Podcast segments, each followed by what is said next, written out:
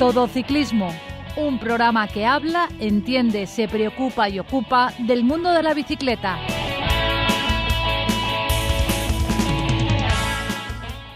Muy buenas tardes. Esto es Todo Ciclismo, un programa que habla, entiende, se preocupa y ocupa del mundo de la bicicleta. Todo Ciclismo.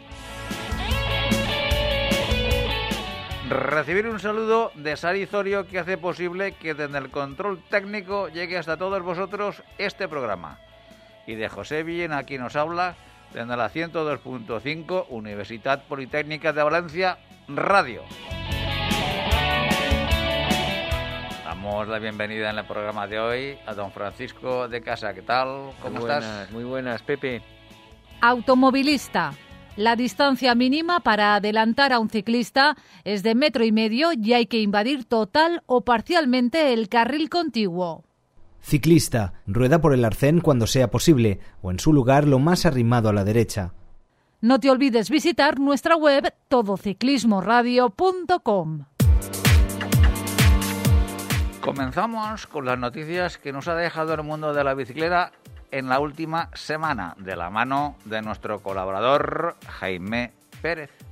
Carlos Martín del Ige Solar se ha impuesto en la 37 Trofeo San Juan de Catral, disputado en 70 kilómetros, es la tercera prueba Intercruz Vega Baja, se ha disputado en una hora 23 minutos 26 segundos. Raúl Patiño del equipo Encacón lidera la clasificación general tras las primeras tres jornadas del Interclub Vega Baja y es primero también en M40. También decir que gran éxito de participación y de ambiente en el primer trofeo Escuelas de Gata de Gorgos Ciclistas, celebrado este fin de semana. Por clubes el triunfo ha sido para la Escuela Triasport, por delante de la Bernia Chalot y la del Crevillent. Ya en internacional, el australiano Richie Port de Lineo se ha proclamado vencedor de la final de la 73 edición del Criterium de Dauphiné, una vez disputada la octava y última etapa entre la Cher, Les Bains y Les Guets de 147 kilómetros en la que se impuso el ucraniano Mark Padum del equipo Bahrain Victorious. Y también en internacional, Clovis Campson Avesolo se ha proclamado campeón del Tour de Camerún y Michal Chegel se ha proclamado campeón del Tour de Malopolska en Polonia.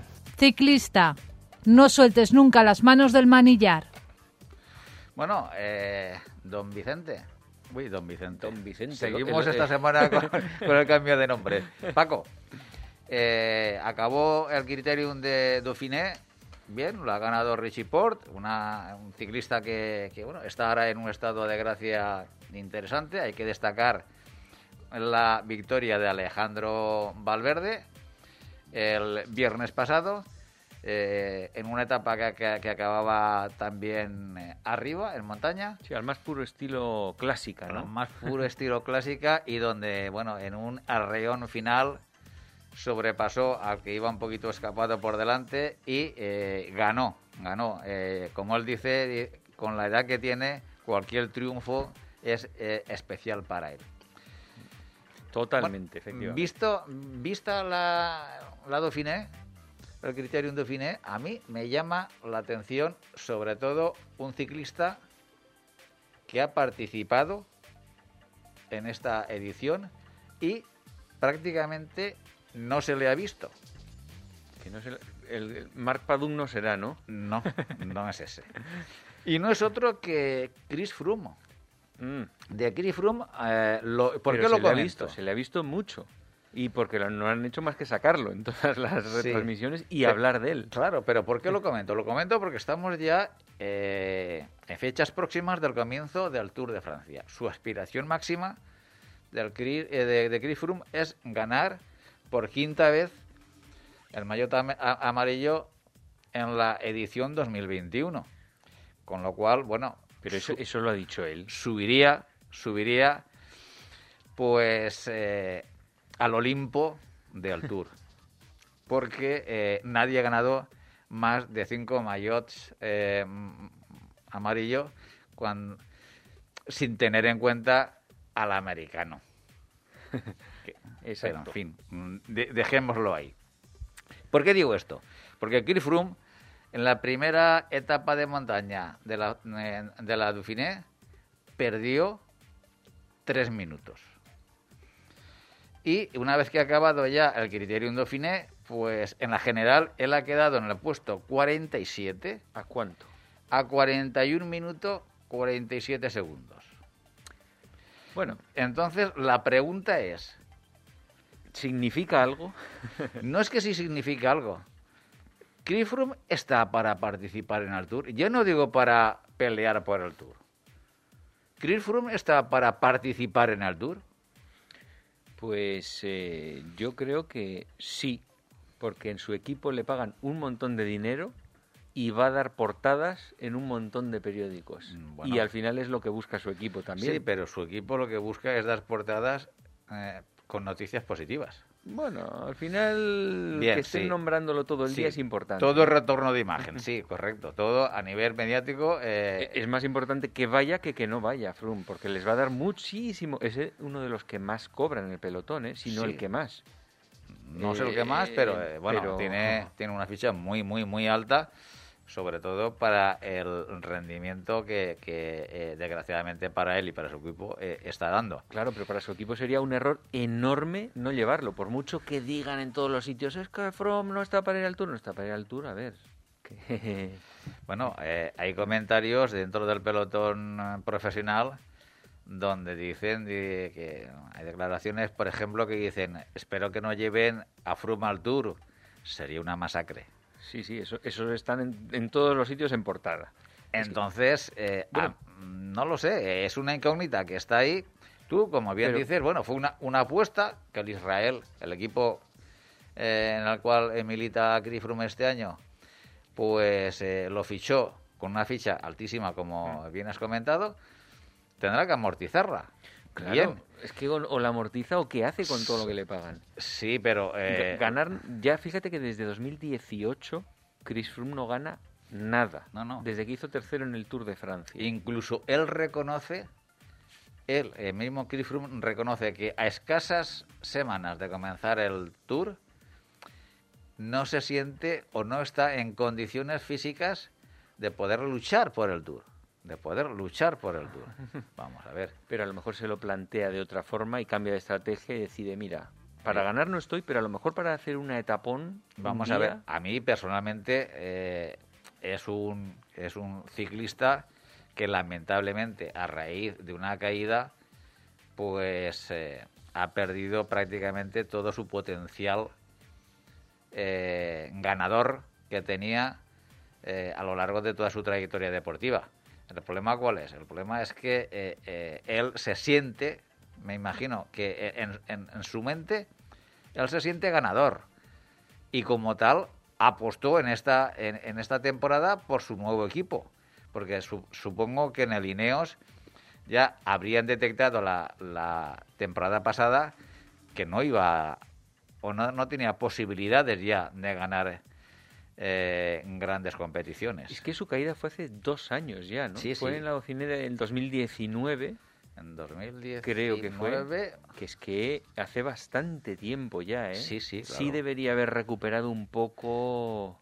Igual que Valverde. Valverde tuvo la caída aquella en la que se rompió la rótula. sí. Eso no fue hace tanto, ¿no? Fue hace un año, puede no, ser. No, no, no, hace ya por lo menos tres o cuatro.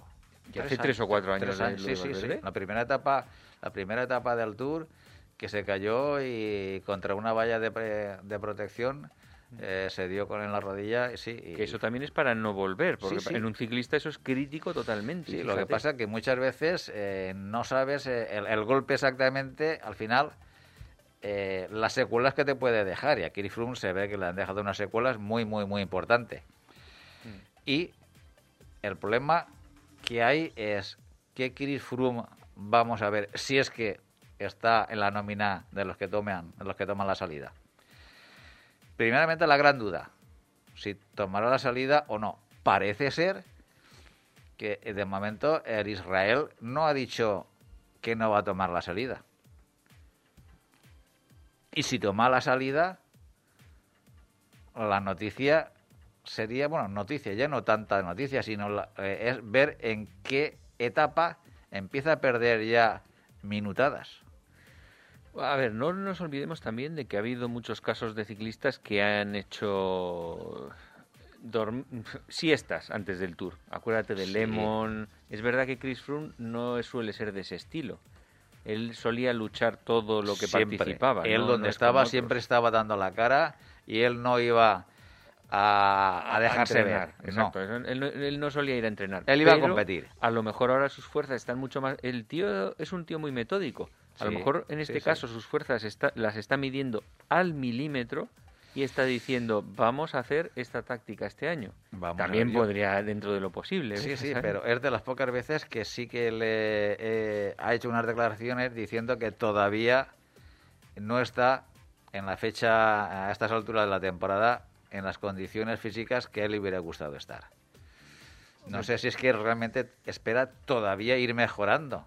Ojalá sea así para el bien de todos y del ciclismo en particular. quedar queda muy poco, ¿no? Porque el Tour quedan tres semanas prácticamente. Dos, tres semanas. Escasas. A ver, eh, sí, unas tres semanas quedan. Bueno, yo sigo manteniendo un poco la confianza en él porque es un tío que lo da todo. Entonces, bueno, por lo menos lo va a intentar. Que lo tiene difícil porque es que las generaciones nuevas son impresionantes. impresionantes. es que es que es tremendo. Y eh, hablando de generaciones nuevas, y por dejar ya el tema de Chris Froome, que como digo, mm, tengo ganas de que comience el, el, tour primero, el, sí, el, bien digo el tour primero por ver si está en la salida y luego ver cómo queda. Pero hablando de generaciones nuevas, bueno, hay un corredor español que se está saliendo. ¿Quién? ¿Quién? Un, un, español, qué raro, que ya parecía que no teníamos cantera. Sí, sí, pero hay un jovencito un tal Juan Ayuso, que allá por donde pasa ya empieza a dejar huella, donde está bajo el paraguas del Emirates, que lo fichó, y está corriendo, ahora mismo está corriendo el Giro Sub-23 y eh, con unos resultados excepcionales está eh, con unos resultados excepcionales, iba liderando en la cuarta etapa, eh, iba liderando en la tercera etapa, iba liderando el Giro, en la cuarta etapa, que fue una crono, tuvo un, incidente que no lo había visto nunca. Una crono... Eh, no lo habrías visto en profesionales, pero en las etapas de los sábados seguro que alguien la ha pasado, ¿no? Mm, o rotura, de, pues, pues, rotura de sillín, seguro. Rotura, más que rotura, es decir, lo, eh, es una... Eh, eh, bueno, es una etapa contra el crono de 25 kilómetros y medio aproximadamente. En el primer kilómetro va y la tija se le cae al máximo, a tope.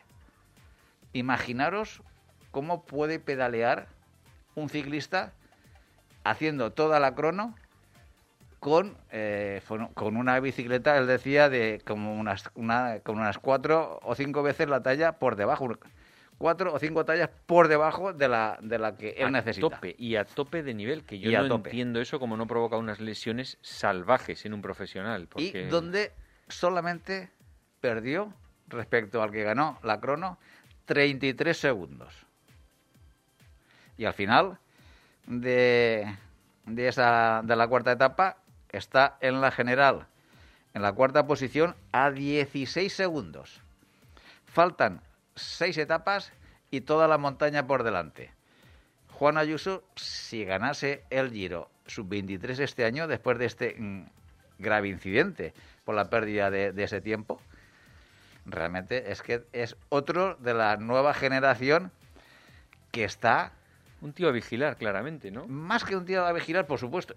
Es la gran ilusión del ciclismo español. Ahora mismo, con 18 añitos que tiene, allá donde va, eh, levanta una expectación tremenda. Y va a, pasar ya a correr eh, en profesionales, pues me imagino que en cuando acabe el Giro. Ya lo están esperando en el Emirates para empezar a competir y competir a nivel dándole absolutamente, iba a decir, no responsabilidad, pero sí que empiece a coger experiencia y sobre todo a ver cuándo empiezan a llegar esos resultados. Pero es muy joven, ¿eh? es muy. Yo creo que 18 hay que darle tranquilidad, relax. Sí, sí, sí, pero, pero ¿cuántos jóvenes, cuántos jóvenes están ahora triunfando. Sí, sí, que tienen. Pero incluso Ebenepoel es mayor que, él. Sí, pero que quiero decir que tienen un año o dos más que él. Em, sí, mm. por supuesto, hay que dejarle que, se, que se adapte. Claro, yo, yo creo que hay que empezarle a meter más presión a otros jóvenes. Eh. Él, nada, dejarlo, nombrarlo y poco más. Pero Cortina, por ejemplo, que ya le oímos poco últimamente, ¿no? Para lo que parecía el tío que, que no sé, ya veremos. Vamos a ver, yo lo que espero, por el bien del ciclismo español, es que empiece a sonar, que empiece a tener triunfos en el mundo profesional, que esté sobre todo bien dirigido, que le exijan lo que le tienen que exigir a esta edad, pero lo cierto es como, lo que he comentado antes, es que también otros, con un añito o dos más, ya están en la cúspide del ciclismo mundial. Vamos a ver Ayuso eh, hasta dónde puede llegar y lo que tarda en llegar. El ciclismo español lo estamos esperando. Ayuso, ánimo y a por todas. Automovilista. El claxon está bien si se usa como aviso, pero nunca para molestar. Ciclista. Usa siempre el casco que debe estar homologado y asegúrate de su correcta colocación. Síguenos en Twitter, arroba todociclismo UPV.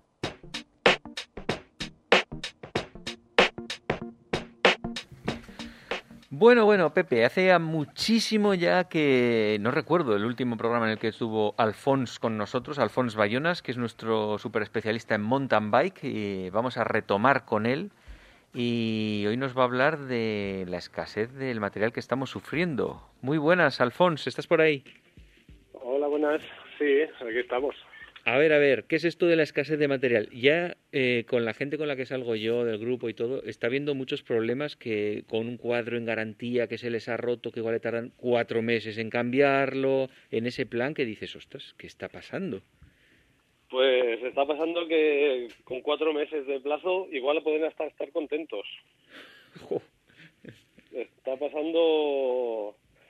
igual nos ponemos a hablar, parecerá que hablemos de geopolítica Venga. Pero, pero el tema, el tema es que se ha juntado toda la crisis eh, a nivel global del COVID, mm, con, con todos los eh, puestos de trabajo cerrados y demás, se ha juntado eso con el incremento del precio en origen, tanto del aluminio como del acero, como de otros componentes ya, ya más elaborados.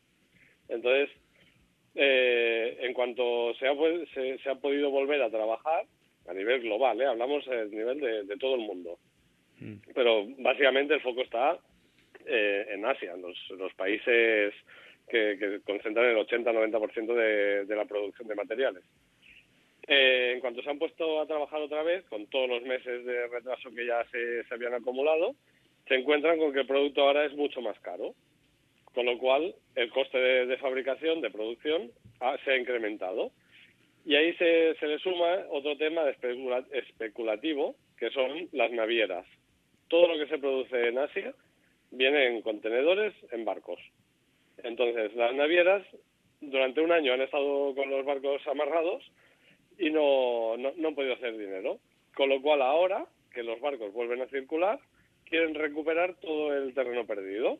Y han subido sus precios también una barbaridad. Pero una barbaridad quiere decir del orden de, del 80-90% de, del precio de coste de traer un contenedor de, de un puerto de China, de Taiwán, al puerto de Rotterdam, que es el, el puerto de entrada habitual en Europa.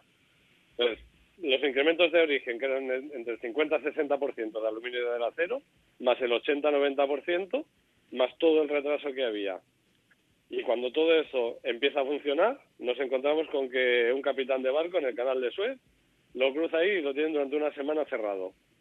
Entonces, todavía más eh, costes de, tiempo de espera, de demora, de costes de transporte y, nos encontramos con que hoy en día mm, te diría que todas las líneas de producción de todas las marcas, todas, eh, las que están basadas en Taiwán y en China, están paradas. Pero paradas, paradas. Paradas, paradas. Que, no pasa ni una sola bicicleta para poderla montar. Porque a la que no le falta un freno, le falta una cubierta, o le falta un sillín, o le falta un cambio de Shimano, o de RAM, o de la marca que monten. Entonces, mm, todas las marcas están haciendo equilibrios para poder montar bicicletas lo más similares a lo que ofrecían en catálogo dentro de, unos límites. Y, se están llegando a hacer barbaridades dentro de, la industria, como contenedores que venían de, Asia para aquí, cargados de, Shimano para una de las marcas eh, españolas de más venden a nivel mundial, y en tránsito les han cambiado el destino para irse a California a una marca americana. Cuando todas las marcas trabajan con muchos meses de antelación, con previo pago, y, que son contenedores que, la marca española lo había, lo había pagado igual hace seis meses, ocho meses, y se encuentra con que no le va a llegar ese, ese contenedor lleno de materiales. Con lo cual, su cadena de producción aquí también estará parada. O sea, esto es, no le va a llegar el material. Esto es la era del pirata Roberts, por lo que veo. Pues, pues es que no hay otra. Ahora mismo el mercado no da mucha más opción. No hay nada. Hay, hay marcas como Shimano que justamente cambiaron de, de, una distribuidora a la propia Shimano que, ha establecido Shimano Iberia para, para Portugal, España y Andorra. Y, justamente em, empezaron a trabajar el 1 de enero. Pues a, día de hoy, de hoy si, si, pides una pieza de Shimano, te están dando 40 semanas de fecha de entrega. Un año tiene 52 semanas, para que os hagáis una idea. O sea, Mm, si, pides ahora, te entregarán en mayo, pero en mayo del año que viene, de 2022. Estamos hablando de Shimano, que no es que estemos hablando de una marca pequeñita. O... Eh, exacto. Pues lo mismo está pasando pues con marcas de cubiertas, con marcas de, yo qué sé, de frenos, con marcas de todo tipo. Pero Alfons, y digo yo, no sé, ¿eh? Shimano pues es asiática, es japonesa, pero digo yo, ¿alguna marca no hay que tenga su fabricación al 100% en Estados Unidos, en Europa y que se esté hartando a vender ahora? ¿O no hay nadie eh, que, tenga sí, Sí, sí, también, también pasa, pero, pero les está pasando exactamente lo mismo. Nos encontramos con un ejemplo carísimo, que es Rotor. Sí. Rotor, todo lo que hace, o prácticamente todo lo que hace, lo fabrican en Ajalbir, en Madrid.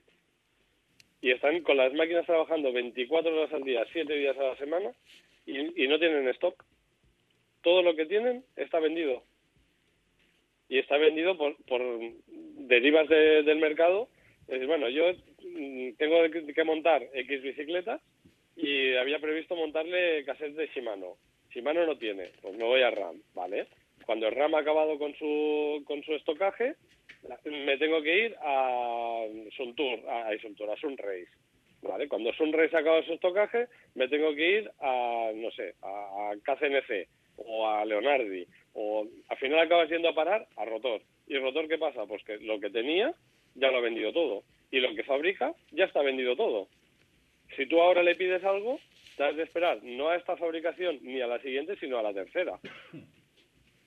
Madre mía. Es, el, el, pez que se muerde la cola. Sí, fabrican aquí, pero es que van igual de saturados que los demás, porque como no hay opción A, no hay opción B y no hay opción C, al final acaba yendo a, lo que encuentres. Sí, no tiene capacidad de fabricación tan salvaje para surtir a nivel mundial. No, no, es que antes de la pandemia, una marca como Rotor ya estaba fabricando al 100%. O sea, ya no le quedaba ni un minuto para hacer prototipajes de, cosas fuera de lo, de lo programado. Mm. Si, si, si sumas con el temporal que hubo, las nevadas y demás, que estuvo todo parado, la pandemia y demás, pues imagínate cómo van de, retraso en la producción. Eso le pasa a Rotor, que es un ejemplo que yo lo conozco de, primera persona. Y que es una empresa relativamente lo pequeña, mismo, ¿no? Lo, mismo pasa con marcas italianas o con marcas francesas o con con, todo el sector más o menos está, está todo a la par. Porque, por ejemplo, rotor es componentes, más, eh, bueno, platos, ese tipo de cosas así, bielas. Eh, ese RAM también es, es grupo, ¿no? Eh, solo, solo Grupos grupo. completos, pero el RAM es, es, un conglomerado. El RAM es los pulsadores y cambios de RAM propiamente. Hmm. Está también RockShock, suspensiones y tijas de sillín. Está también Zip, que son ruedas Está también eh, Turbatif, que son manillares, potencias, tijas, bielas. tiene tiene varias varias marcas de RAM. Pero, es, RAM es americana, ¿no? Es ¿Esa es americana? Eh, sí, es americana, pero lo que te digo, es un conglomerado. RAM lo que ha hecho ha sido comprar las mejores marcas que ha encontrado. En su momento, cuando, cuando se gestó el RAM, venía de, de que era una idea americana de un puño giratorio que tiraba de un cable y cambiabas, en vez de apretar un pulsador, un gatillo. Hmm. Entonces, eso tuvo mucho éxito, pero mm, le pasó un poco lo, lo que le está pasando a Rotor. No, no llegaban a producir todo lo que, lo que podían. Y, un pe- y el pez gordo se comió al pequeño. Vino una empresa, una matriz mucho más grande, que dijo, mira, te compro la marca, compro Grishift, y yo pongo 40 fábricas en vez de una y voy a producir todo lo que quiera. Entonces, para poder producir todo lo que quería, necesitaba ampliar la gama de componentes también y compró una alemana, que era Sachs. Y Sachs era, pues como Shimano, Ramo, Campanolo. Era una marca también con, sus frenos, con sus bielas, con sus mm, cassettes, con, con todos sus grupos enteros. Sachs desapareció del mercado y pasó a integrarse todo como RAM. Entonces, llegó un momento que dijeron, pues queremos más, pues vamos a buscar una marca de suspensiones. Y en la crisis que hubo a finales de los 90 y tal, crisis o bajada de, de ventas por un lado y subida por otro, pues cogió y aprovechó el mercado y compró RockShock. Y así es como ha ido, como ha ido creciendo RAM. A principios de los 2000 compró Trubativ, después a finales de 2000, antes de 2010 compró también Zip y ha ido aprovechándose del mercado. Pero el caso es que actualmente el mercado está tan saturado por, por todo que, que es que no hay producción para nada. Pero además eso pasa no solo en el mundo de las bicicletas, bueno, por lo que has comentado de aluminio y acero, incluso en el mundo tecnológico está pasando lo mismo. Hay correcto. componentes electrónicos que tardan un año en llegarte. Eh, sí, sí. Hasta Tesla, la famosa de los coches eléctricos, está cambiando algunos componentes para poder entregar coches en plazo y cambiándolos y Correcto. eliminándolos, que dices, bueno, que hay gente que se queja Y, que- por eso. Y, y no solo eso, la, la empresa más grande del mundo, que es Apple, también este- le está pasando lo mismo. Los microchips para eh, montar los teléfonos o para fabricar los últimos modelos de MacBook y, y, y ordenadores y demás, no los pueden tener a tiempo. Y se los fabrican ellos mismos, pero el suministro de la materia prima es lo que les está fallando, porque no llega. Claro, eso más lo que has comentado, que están duplicando el precio las navieras, que es una burrada más, ¿no? Es una barbaridad. Sí, sí, sí, es- una barbaridad. Más lo del precio Sí. del acero. Esto no tiene pinta de solucionarse a un plazo tipo A corto un plazo año. no. O sea, No, no, no, no, no, no. De, de hecho, a, a mí el- algunos de mis contactos, a mediados del año pasado, ya me dijeron, preparados porque la que viene va a ser gorda. Y, me- me, lo avisaban gente que trabaja habitualmente con, con Taiwán, con China y tal, y, me decían, es que nos está costando ya encontrar materiales. Y estamos hablando de hace casi un año, ¿eh? Y a día de hoy eso nos ha llegado a todos, ya no solo a, los que están en diseño, en fabricación y demás, ya ha llegado al, al consumidor final. Y ahora mismo mm, marcas como DT Swiss, hace cuestión de dos, tres semanas, nos estaban dando plazo de entrega a final de octubre. Final de octubre, DT Swiss, que, que es una marca también mm, líder referencia que se supone que no tiene problemas de fabricación, ni de estocaje, ni de nada.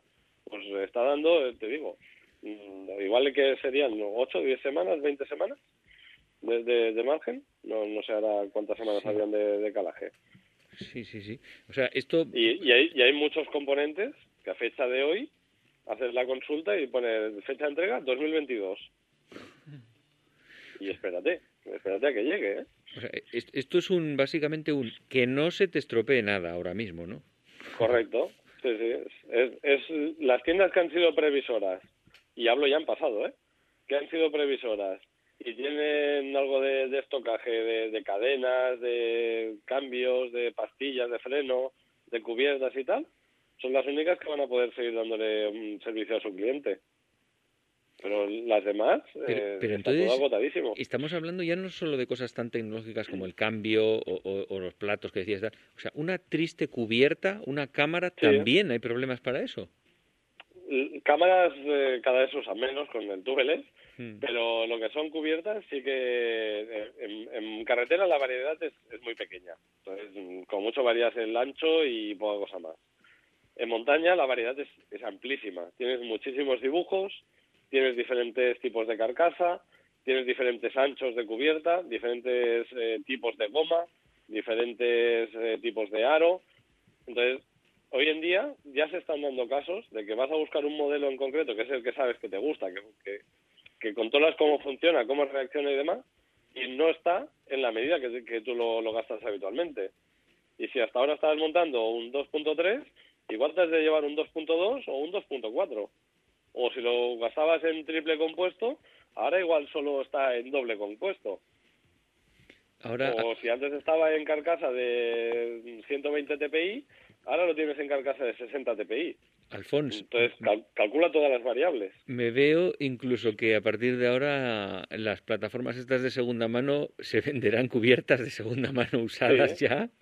para- Sí, sí, sí. Porque no ya- encuentras ya otra Ya cosa. se está dando el caso. Ya se está dando el Sí, caso, de vender Muchísimas cubiertas. tiendas, muchísimas tiendas que, que venden bicicletas de segunda mano o que las desmontan para venderlas por partes. Todo legal, ¿eh? No bicicletas robadas ni Sí, nada sí. de eso, ¿eh? Sino marcas que, o sea, tiendas que, que aprovechan liquidaciones de marca, que entra el modelo nuevo, lo que sea, y liquidamos mm, 200 bicicletas que quedan en el almacén. Pues estas tiendas se, se han dedicado desde hace años a comprar ese tipo de bicicletas y bueno, pues si no se vende como bicicleta, pues vendo un juego de ruedas por aquí, unos manillares, unos puños, no sé qué por allí y acaban haciendo la, la venta completa. Pues estas tiendas son las que ahora están aprovechando el momento, porque son los únicos que tienen algo de material. Eh, En, en resumen, se podría decir que si tienes, si vas a comprarte una bici, no te la compres ahora, si, si todavía tienes una, no es el mejor momento, No. porque te va a subir el precio Al- al- muchísimo al seguro, revés. ¿no? Al revés, al revés. Ahora lo que no es el momento es de vender tu bici de Ah, bueno, mano. eso también, pero Porque si, si vendes tu bici, no vas a poderte comprar una bici nueva. O exacto. sea, primero asegúrate y, y haz la compra. Y una vez tengas tu bici nueva, entonces ya te liquidas la que tenías. Porque si no lo haces así, te puedes encontrar con estarte dos, tres, cuatro meses sin bicicleta. Totalmente. Pepe Villena, lógicamente eso se aplica también a todo tipo de repuestos. Sí, sí, sí. Lógicamente, de- de- el problema viene de los repuestos. Claro. Son las bicicletas, eh, es un, un conjunto de, de repuestos. Yo es que en, en, en marzo tuve que, que- que cambiar todo el cambio. Marzo de- 2021, hace marzo dos 2000, meses, ¿no? hace dos meses. Mm. Tuve que cambiar todo el cambio del trique, de la bicicleta mía que yo uso, un triciclo. Eh, y, y yo tenía eh, triple plato y, eh, y 10 coronas. Pues eh, en- entrabas, mirabas aquí tiendas, mirabas en plan eh, por internet, pues de 10 No, coron- ni de en 10 Amazon coronas, no de 10 coronas no existía. Y al final tuve que irme Pero a por- no- en ningún sitio lo tenían a la no, venta, nada. no, no, no, no, no, no, no, no, no lo pude conseguir. Y al no final, queda, no queda. no, y al final tuve que irme a, a- a cambiarlo todo y ponerlo todo de 11 coronas.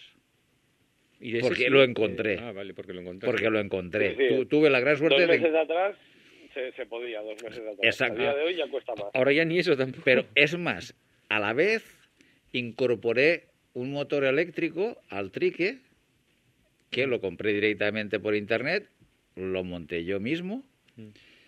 y ahora, y ahora do- eh, dos meses después, estoy intentando ver para un compañero otro motor eléctrico, y la sorpresa mía es que el mismo motor tiene un incremento entre eh, un 25 y un 35% del precio que yo pagué hace dos meses. Sí, sí, sí. Vender el Lo tuyo. que, lo que comentaba del precio en origen. Sí, sí, sí, pero claro, pero- claro, es que yo, yo, todo, todo esto lo tengo muy reciente lo que tú estás comentando. Y me costó mucho encontrar, ah, bueno, no, no es que me encontré encontrar, sino me tuve que adaptar a lo que había en el mercado en ese momento. Mm. Todavía el precio, vamos a decir que era medio razonable, pero Mm. ahora mismo, ahora mismo es que, eh, como bien dice Alfonso, no encuentras y los precios son totalmente, no te- bueno, prohibitivos, claro, en compa- en comparación con lo- hace dos meses. Yo lo que estoy pensando es, de aquí a que pase el verano, Ni de coña, ¿no? Ni de coña. ¿qué precios, no, te- no. ¿qué precios, te- qué, Ni- qué ni de precios aquí vamos a a, final te- de año. pero qué precios vamos a tener en el mercado? Eso es lo, que el mercado quiere. Claro, eso es oferta y demanda. Si los decidiese yo, caerían todos. Pero como no los decido yo, nos hemos adaptado a lo que es. Sí, claro, pero el problema es, es, lo que te digo, que, que visto, visto, lo visto eh, en este verano y cuando pase el verano, los, yo pienso, no sé si se van a seguir disparando los precios, pero es que están ya Tiene toda la pinta un poquito, de que sí. un poquito desorbitados. Sí, sí. Pensar que las, las principales marcas de bicicletas a principio de año, no sé si fue mediados de enero, creo que no llegaba a febrero todavía, ya anunciaron que ya habían subido precios, tanto Specialized como Cannondale, como incluso Orbea, por, por los costes que les había que les habían aplicado a ellos de, desde origen y que no podían asumirlos. Las grandes marcas. Sí, sí. sí, sí. Eso al final, con los meses, lo acabamos pagando todos porque las marcas les suben el precio de, de, de, los componentes que montan en sus bicicletas. Hay, hay, dos líneas de fabricación. Empecemos por el principio. Hay dos líneas de fabricación. Lo que sería el OEM, que es el, el montaje en origen, y el aftermarket, que es el, el recambio que compramos en, en tienda. ¿Vale? Mm. Entonces, las marcas utilizan componentes de la línea de, de OEM, que es, es, una línea que va sin packaging, va, no es para vender a un consumidor final, no, no es un producto bonito, simplemente es el producto, sí, sin, sin más gasto que el necesario para fabricarlo. Son tornillos, una caja de tornillos y coge tornillos. No, aquí, tornillos digamos. no. Sí, vamos, pero cambios, sea cambio, sea lo que sea, pero que no es un empaquetado. El producto que sea, exacto. Mm. Es una caja con, con 500 y, y que llega a la fábrica y montan 500. Mm. Mientras que, que lo que compras en una tienda es una caja que a la tienda le llegan uno, dos, cinco los que compre, con su packaging, con sus instrucciones, que ha pasado por, por el fabricante, por el distribuidor, por la tienda. Eh, tiene otro canal de distribución mucho más complejo, mucho más largo. Cuando en enero las marcas subieron precios, es porque ellos en Aftermarket ya les habían subido precios. Ay, perdona, en OEM les habían subido precios.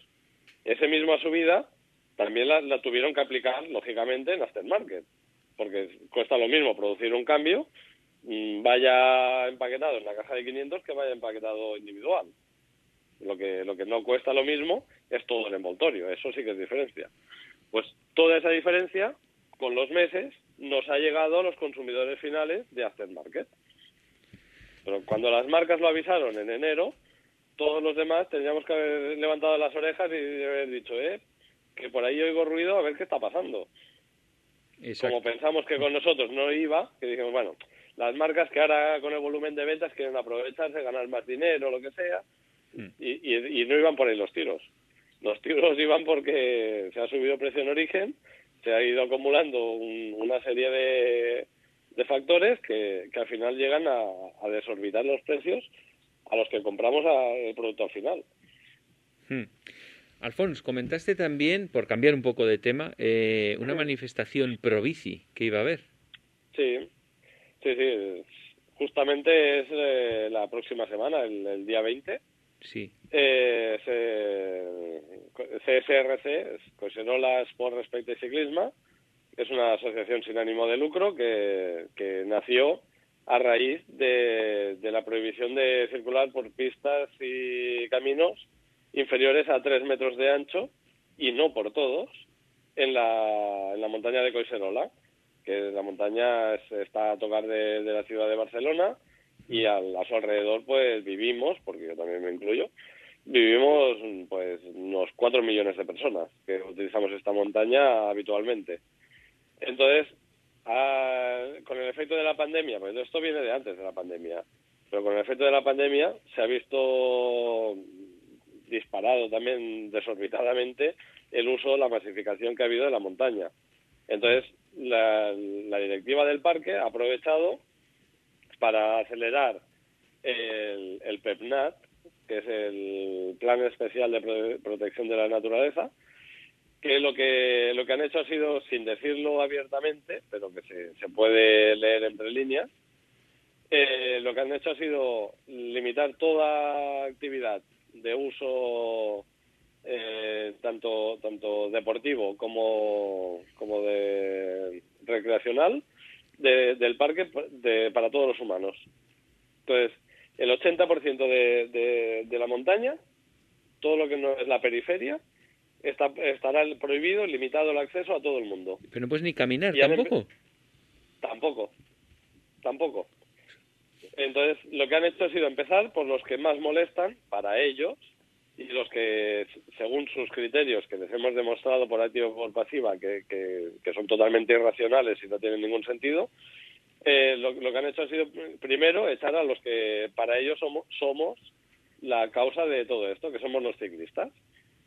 Entonces, primero, prohibir a las bicicletas. Y más adelante prohibirán también el uso de, de todo tipo. Los jinetes, eh, la gente que va con los niños, con los perros, la gente que va a senderismo, todo estará capado. Han hecho un mapa muy bonito del parque, con muchísimos caminos, y la gran mayoría están marcados en color naranja. Otros están marcados en color rojo y otros en otra serie de colores. Pero bueno, los rojos son carreteras, no los pueden tocar. Por ahí se puede circular porque es carretera, no, no, no, no pisas montaña, no les molestas. Y todos los naranjas, que son la gran mayoría, solo se podrán ir con visitas guiadas por ellos y con, con cita previa. O sea, como si estuviésemos en una reserva en, en Tanzania. A ir a ver El. Serengeti. Pues, pues lo mismo es lo que nos está pasando aquí en Coserola. Pero, Alfonso, Pretenden pero, pero, que solo Al- vayamos caminando por donde ellos quieran, cuando ellos quieran y si ellos quieren. pero, Alfonso, detrás de todo esto, ¿qué finalidad eh, hay? Mm, No se sabe. No se sabe. La única final- finalidad que se le puede encontrar es que desde hace muchos años a los ecologistas más radicales se les ha ubicado ahí como, bueno, ahí podéis estaros tranquilos, hacéis a vuestra, vuestra bola lo que queráis, que no molestáis a nadie y ir haciendo. Que mientras estáis ahí no molestáis en, todos los, en todas las demás montañas. Y ha llegado un punto que se lo han tomado tanto como, como que es el patio de su casa, que no quieren que entre nadie. Solo quieren que, que- que ir por donde ellos quieran, cuando ellos quieran. Pero, Y a, y a todo, todo uso lúdico, recreacional y deportivo lo dejan, lo, lo expulsan a- al perímetro del parque. pero y todo, todo esto, Alfonso, la ley lo permite. Sí, sí, sí, porque es, es un espacio que, que- que la ley se la hacen ellos. Es Y ellos han hecho una ley que, que simplemente la Generalitat, que, que tiene un- una cuarta parte de, de- los votos que hay en el parque, pero siempre ceden a lo que diga la directiva, que por eso son los ecologistas, que son los que saben, según ellos, pues les dan, les dan vía verde para hacer lo que quieran. Y la Generalitat simplemente lo ha aprobado. Entonces, nosotros como asociación, CSRC, nació eh, justo cuando la- el el PEMNAT ya estaba todo gestado y, y aprobado para presentarlo a la Generalitat. Entonces, los plazos de alegaciones, de recursos y de historias ya se habían cerrado. No pudimos hacer nada a nivel legal antes de su aprobación. Entonces, a partir de ahí empezamos a prepararnos, hablamos con abogados y demás, que es el mismo gabinete que ha llevado eh, todo el tema del PRUC en, Guadarrama y que, que se ha gestionado a través de INVA España. Pues INVA nos da también su apoyo total, igual que Federación Catalana de Ciclismo y demás. Y lo único que estábamos pendientes era de la firma definitiva de la Generalitat de Cataluña, el Departamento de Territorio y el de Medio Ambiente, para que lo, lo, puedan empezar a, implementar. Entonces, una vez esto se ha aprobado, nosotros, a través del, Gabinete de Abogados, ya hemos presentado un recurso conte- contencioso administrativo, para el cual eh, se está haciendo todavía ahora, estamos todavía dentro de los 40 días de margen, un crowdfunding para, para poder, eh, la gente pueda hacer sus aportaciones de capital y poder llegar a, a cubrir los gastos de, de- las costas judiciales y demás. Pero no olvidamos que, que somos una asociación sin ánimo de lucro y que no cobramos cuota de, de socios ni nada. O sea, vivimos solo de lo que la gente puede aportar. Y en este caso se, se puso un, en Goteo, que es una plataforma muy conocida de, de, crowdfunding, se puso un importe mínimo que sería para cubrir justo los gastos y contando con que no salga ningún contrapié y, y un importe óptimo que sería para poder hacer una campaña publicitaria, unos vídeos eh, profesionales donde se explique la problemática y demás, hacer difusión en medios de comunicación y todo el tema. Y la diferencia estaría entre 13.500 euros o 22.150 euros. Todo eso en la plataforma está todo detallado al céntimo, pues si no la plataforma, mm, si no pasas todo lo, lo, que sería transparencia y demás, no, no te aprueban hacer el crowdfunding. Entonces está todo ahí bien detallado y demás. En cuanto se lanzó la, la, la campaña esta de crowdfunding, en tres días ya se había pasado el mínimo, los 13.500 euros. Y a partir de ahí sí que bajó mucho el ritmo, porque ya el primer objetivo ya estaba conseguido, y bajó mucho el, ritmo de aportaciones, pero bueno, a fecha de hoy estamos ya en casi 18.000 euros de los 22.000, que es el, el, objetivo final para poder hacer la campaña publicitaria y demás. Y paralelamente ya se ha presentado y, vamos a ver hasta dónde hasta dónde nos llevará el tema. ¿Y esa manifestación cuándo y dónde vais a hacer? La manifestación originalmente se, había previsto hacerla conjunta con Valencia también, porque en Valencia también hay problemas de, restricción de otro tipo, pero bueno, lo que sería nuestro PEPNAT o el PRUC de, Madrid, en Guadarrama, en la zona de Valencia todavía se está redactando, que ahí todavía hay un margen de maniobra para que los políticos entren un poco en razón y no sean tan restrictivos como lo están siendo aquí. Entonces, la idea era hacerla conjunta el mismo día, que es el día 20, es el domingo de la semana que viene. 20 de junio. Y 20 de, junio de 2021. Y al final, pues eh, ha habido un pequeño ahí desfase de calendarios y demás, y solo lo haremos aquí en Barcelona. La, la parte de Valencia, de momento la han dejado ahí en stand-by y no sabemos cuándo van a seguir adelante, que la harán seguro, porque de hecho están haciendo ya actuaciones desde antes que nosotros y todo. Se, se, se, escenificó el entierro de la bicicleta en, las oficinas ahí de la Generalitat y demás. Se han, hecho recogidas de, de, de, restos que no son de ciclistas del medio de la montaña se, se han llevado todos ahí a la puerta de la Generalitat para que vean que, que el problema no somos nosotros, nosotros queremos ser parte de la solución y lo mismo se, se ha empezado a hacer aquí también en, en Coiserola. También hemos hecho un entierro de, simbólico de la bicicleta hace un par de semanas y, y hay otras pequeñas actuaciones de, de recogidas de, de suciedad y de campañas de, de reparto de flyers y demás. Y bueno, eh, estamos haciendo también nuestras campañas a nivel local. Y el hecho conjunto era la manifestación, que, que será el día 20 y ahí esperamos eh, toda la participación del colectivo ciclista, pero no solo del ciclista, sino también de los otros afectados. Pues, Como os comentaba, también le afecta a, los jinetes. Aquí hay muchas hípicas en esta zona. Ahí, pues tranquilamente, solo, solo en, en lo que tocaría la, la zona donde vivo yo, fácil seis o siete hípicas. Y toda la, toda la otra cara de la montaña, más la cara de Barcelona, igual pueden haber unas 20 hípicas. Entonces, poco o mucho son, son, son jinetes, son caballos circulando cada día, porque cada día de salir a pasear y demás, y les, les van a prohibir también salir, a todos. Entonces, el, el uso estará totalmente limitado.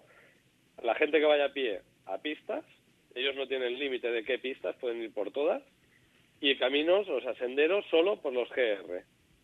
Si no son GR, no se pueden pasar los GR porque son históricos, están catalogados y porque solo hay cuatro que crucen Coesenola. Si hubiesen 80 también los hubiesen prohibido. Al ser solo cuatro, pues les, han dicho que sí, que pueden ir por ahí. A nosotros nos prohíben todo, nos prohíben GR, nos prohíben de los eh, casi 800 kilómetros de, de, pistas superiores a 3 metros, nos han dejado solo 240.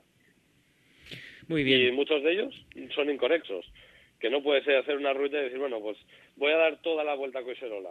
Es imposible, porque hay, hay puntos que, el camino no sigue, entonces dar la vuelta y volverte para atrás.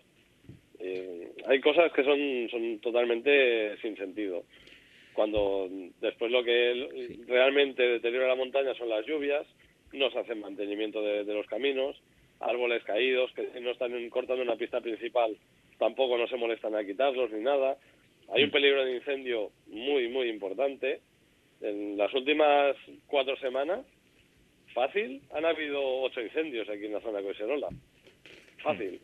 En cuanto llegue el verano, suban las temperaturas, la madera caída esté todavía más seca y demás, mm, hay avisos de los bomberos que en seis horas podría quemar toda la montaña.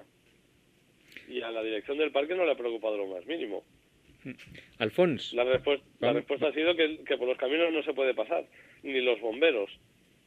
Cuando los bomberos están diciendo que se han de limpiar caminos y que el paso de las bicicletas favorece que los caminos no se cierren, el día que haya un incendio, los bomberos no pasan. El fuego sí. Alfons, vamos a, dejar aquí por hoy, que se nos acaba el tiempo, pero bueno, seguiremos hablando contigo y nos vas manteniendo al día de ambas cosas, tanto del material como del estado de, de las prohibiciones ahí en la sierra. Y nada, te esperamos en próximos programas en el futuro, ¿te parece? Perfecto. A ver si podemos hablar de temas más alegres. Venga, gracias. Un fuerte abrazo. A vosotros. Hasta ahora. Automovilista. Modera tu velocidad al adelantar a un ciclista. Ciclista. Es conveniente que salgas siempre que puedas en grupo. Búscanos en Facebook. Todo Ciclismo UPV Radio. A continuación vamos a hablar con don Vicente Atsuara. Vicente, buenas tardes. Hola Pepe, buenas tardes, ¿qué tal? Bueno, pues eh, nuestros oyentes y nosotros mismos estamos con muchas ganas de oírte nuevamente y ver de qué nos vas a hablar hoy en eh, consejos para ciclistas que se sienten ciclistas. Cuando quieras, Vicente. Efectivamente. Oye, antes que nada, Paco está por ahí hoy. Por supuesto, aquí estoy, ya con el boli. Bueno, dile, dile que hoy tampoco compramos nada, hoy ¿eh? no hace falta. Hoy, Amazon, Amazon descansa, Paco. Perfecto. bueno, pues fíjate, voy a tocar un tema muy simple, pero que a veces no es tan simple. Fijaros el tema tan simple que es. Ni más ni menos que los pedales. Fíjate qué cosa más tonta, ¿verdad? Los pedales, una cosa que está ahí en todas las bicicletas. Bueno, pues vamos a profundizar un poquito en el tema, que igual hay algunas cosas que pueden ser válidas para, para alguien y, le sean útiles. Bueno, todos sabemos que los pedales hay dos tipos básicamente de pedales, los pedales de toda la vida, los antiguos, son pedales simples, se pone el pie, se empuja y punto. Luego, pues hace ya, pues lo menos a 40 años o quizás algo más, sí, de 30 a 40 años, pues eh, la casa Luke aprovechando la experiencia que tenía de la fijación de las eh, tablas de esquí, pues sacó los pedales automáticos para ciclismo basados en la tecnología esa que tenía para, el esquí. A partir de entonces ya fue todo muy, muy, muy deprisa, la gente rápidamente se acostumbró, o sea, se dio cuenta que era una gran ventaja. Eh, sabéis que los profesionales antiguamente los pedales, cuando no había automáticos, no los llevaban libres, los llevaba con los rastrales que llamaban, pero esos arrastrales eran tan criminales que para que hicieran su función pues tenían que sujetar bien la zapatilla de manera que cuando se quedaban no era raro ver al pobre ciclista o sea en el suelo y enganchado todavía con, con los con los, las zapatillas a, la bicicleta, ¿no? Después del guantazo que se había pegado, o sea, realmente era, era tétrico aquello. Bien, entonces ya, ya tenemos entonces el tema este, ¿no? Entonces, eh, los pedales automáticos, pues mm, mucha gente puede pensar que para lo único que valen es para que el pie vaya fijo, pero al mismo tiempo si te caes se pueda salir un movimiento lateral, te dan seguridad, evitan que en un salto o eso pues se te salga el pie, se te vaya el pie del pedal y tengas también un, percance. Pero hay otra función tan importante o más como esta, sobre todo desde el punto de vista de rendimiento, y es conseguir en lo posible lo que se llama el, el pedaleo redondo. El pedaleo redondo, pues es un gesto de pedaleo en el cual no solo empujamos el pedal cuando baja eh, la pierna, sino que también estiramos de él hacia arriba con menos tensión, lógicamente, pero ayudamos, digamos, una pierna cuando sube ayuda a la que baja. Con eso es lo que se consigue el pedaleo redondo, que hay grandes ciclistas, han sido vamos, unánimemente reconocidos como tenían un pedaleo redondo prácticamente perfecto. Eso, habría ejemplos que eso seguro que Paco Frank, si nos está oyendo... Pues pero, pero Vicente, el pedaleo redondo, por ejemplo, ahora últimamente están diciendo que ya Sí. no es eh, interesante y que no resulta en más leído. pérdida de energía que... No, no, no, lo he leído, lo he leído, sí, sí, sí, sí, lo he leído. Lo que pasa, he leído el artículo ese, por lo menos uno, uno que trata de eso. Si quieres, ah, tocamos un poco el tema que es interesante.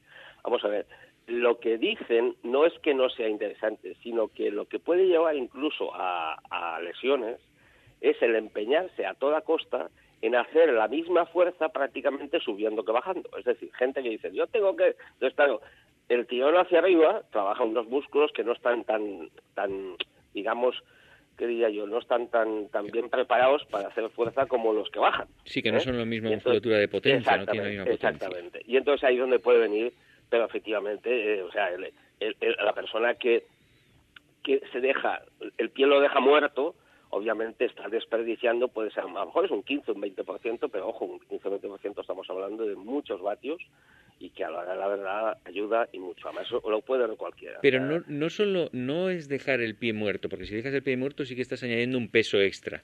Pero que Exacto. lo único que había que hacer, leí en el último artículo Sí, es sí. que solo tienes que levantarlo para que Acompañar, no haga acompañar. peso, para acompañar, Sí. pero que no haga más fuerza, salvo en momentos de un sprint, entonces sí que te, te ayuda a tener muchos más vatios, porque eso está claro, pero también gasta muchísima más energía. Entonces usarlo de continuo no sale rentable por eso. hay- sí, bueno, pues hay, hay, hay, hay contraste de pareceres. Yo desde luego estoy convencido, eso será la gente esta que hace, pero tú pregúntale a los profesionales que llevan toda la vida de la bicicleta, que no se han lesionado por, intentar hacer ese pedaleo redondo y en conseguir ese gesto de pedaleo, y verás como de eso nada. Ahora, esto dedicado igual a la gente, a los que somos globeros, a los que no tenemos la preparación y tal y cual, ya te digo que si te pasas, pues igual es como el que va al gimnasio y empieza a coger pesas, empieza a hacer cosas, yo voy a hacer y al, al mes o a los dos meses está lesionado. Pues esto puede pasar lo mismo. ¿eh? Yo efectivamente digo que yo, lo que pasa es que es muy difícil conseguir este gesto de pedaleo de una manera no agresiva y natural. ¿eh? Mm, Yo, una de las cosas que me dijeron a mí, por ejemplo, profesionales, después del mes de del mes de ese que solían, ahora no sé cómo está con esto de la pandemia, pero antiguamente sabéis que se tomaban un mes de vacaciones, más o menos, de descanso, de descanso activo que llamaban, ¿no? Y cuando volvían a coger la bicicleta, eh, me decían a mí que lo primero que hacían era nunca salir con el plato verde. Cogían plato pequeño y mucha cadencia precisamente para otra vez volver al gesto del pedaleo, porque al gesto del pedaleo cuando vas a poca cadencia es muy sencillito, eso lo hace cualquiera, ¿no? Te cansarás más o menos. Pero claro, a cadencia de 90 y 100 que van ellos, hacer un pedaleo lo más redondo posible, lo más acompasado posible, pues es complicado. Y eso me decían a mí. De hecho, sí que he visto yo gente entrenando, a lo mejor en enero, y gente que, vamos, que les ves que hablan muchísimo y los tíos van con el plato pequeño y, y a cadencias de 90 y 100, 90 y 100 en llano, ¿sabes? Yo te doy mi opinión y, y es lo que, ya digo, yo nunca he tenido, por descontado, no he conseguido nunca un pedal redondo, pero sí que me he dado cuenta que si tú acostumbras al pie no tenerlo muerto y tirar hacia arriba suavemente y ayudarle al otro, eso va muy bien.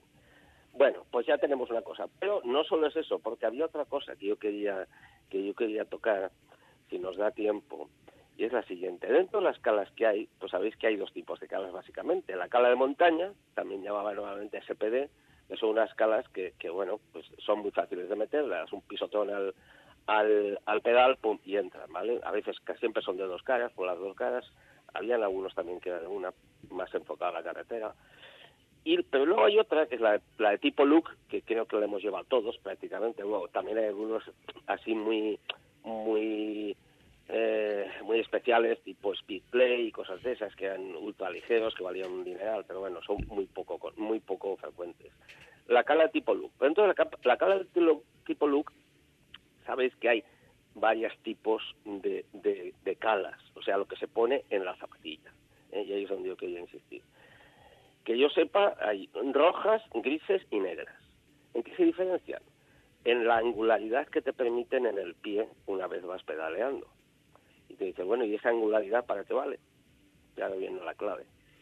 Viene porque si tú te pones unos negros, que su- lo suelen llevar, los profesionales suelen llevar negros para llevarlos lo más fijos posible, pues eso es la alineación que tienes que tener mm, de la zapatilla, eh, la cala y el pie, o sea, todo lo que es el, el- el- todo lo que se mueve, el movimiento alternativo este, debe de ser perfecta.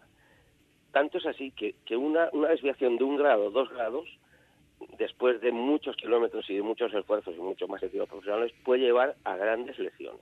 Fijaros, es importante esto. Para eso sacaron después las grises y las rojas, porque tienen más angularidad. La gris es una cosa media y la roja tiene más. Pero no obstante, yo lo que quería incidir es, fijaros bien, por favor, que llevemos todos en la cala puesta en, el, la zapatilla de manera que nuestro pie, cuando lo ponemos en el pedal, en el punto medio, no, no angulando, buscando la posición cómoda, no, no, no, en el medio, en el medio, nos tiene que quedar igual que cuando nosotros andamos. Y esa es la clave, esa es la clave. ¿eh? Porque no todo el mundo anda con los dos pies rectos totalmente. Es fácil que un, uno o los dos los abramos un poco o los cerremos. Vale, que no tienes que ir en contra de cómo andas tú normalmente. Exactamente, esa es lo fundamental. Entonces, por eso está, de hecho, mm, cuando cambias la cala, hay calas, antiguamente no, pero ya te las venden con una especie de plantilla, que tú lo que haces es con la plantilla esa, miras cómo las tenías puestos, para ponerlos exactamente igual. Porque otro problema es cuando cambias las calas que no las pongas, no las pongas igual que las tenías. Entonces también puede venir grandes desastres. Aparte de que, que tú vas incómodo. O sea, entonces pues, venden unas plantillas que te lo ponen, ¿no? Pero lo importante, sobre todo, que yo quiero insistir es eso, es que siempre vayamos con la posición, o sea, mm, no sé, pues es, ya digo, hay mucha gente, yo mismo, pues el pie derecho lo abro así como 5 grados, un poco así, el izquierdo llevo recto, bueno, pues yo cuando me las pongo siempre me fijo que, que la cala derecha la tiene que estar un poquito abierta para que para que vaya acoplándose a cómo está. Uy, Vicente, hoy se nos ha acabado el tiempo, pero esto de las calas a, mí me parece bastante interesante. ¿Qué te parece si hacemos una parte 2 en el programa de la semana que ah, viene y incidimos un poco más en todo esto que comentas de medir el ángulo, cómo se mide y o alguna cosa sí, Sí, sí, y, aparte, y aparte os diré, guardo para la semana que viene una anécdota que seguro que le va a gustar a mucha gente del tema este. Perfecto. Venga. Vicente, pues, pues, hemos tomado muy buena nota y esperamos la próxima semana para que nos sigas pues ilustrando. mi interés es que esto le pueda servir a alguien, sobre todo a la gente que está empezando y, que empiecen pues lo mejor posible. Por supuesto que sí, para eso estamos también, para informar a todos. Exacto. Muy bien. Pues Vicente, nos vemos, nos escuchamos la próxima semana. Un abrazo, os espero. Un abrazo. Paco, hemos llegado ya al final del programa de hoy. Pues sí, Pepe, la verdad es que siempre con un poco de ganas de tener más tiempo, pero, es lo que tenemos. Es lo que hay. Pues hasta el próximo lunes. Hasta la semana que viene. Y a todos vosotros os esperamos el próximo lunes a partir de las seis y media de la tarde y los jueves a partir de las doce del mediodía. Ser eh, felices.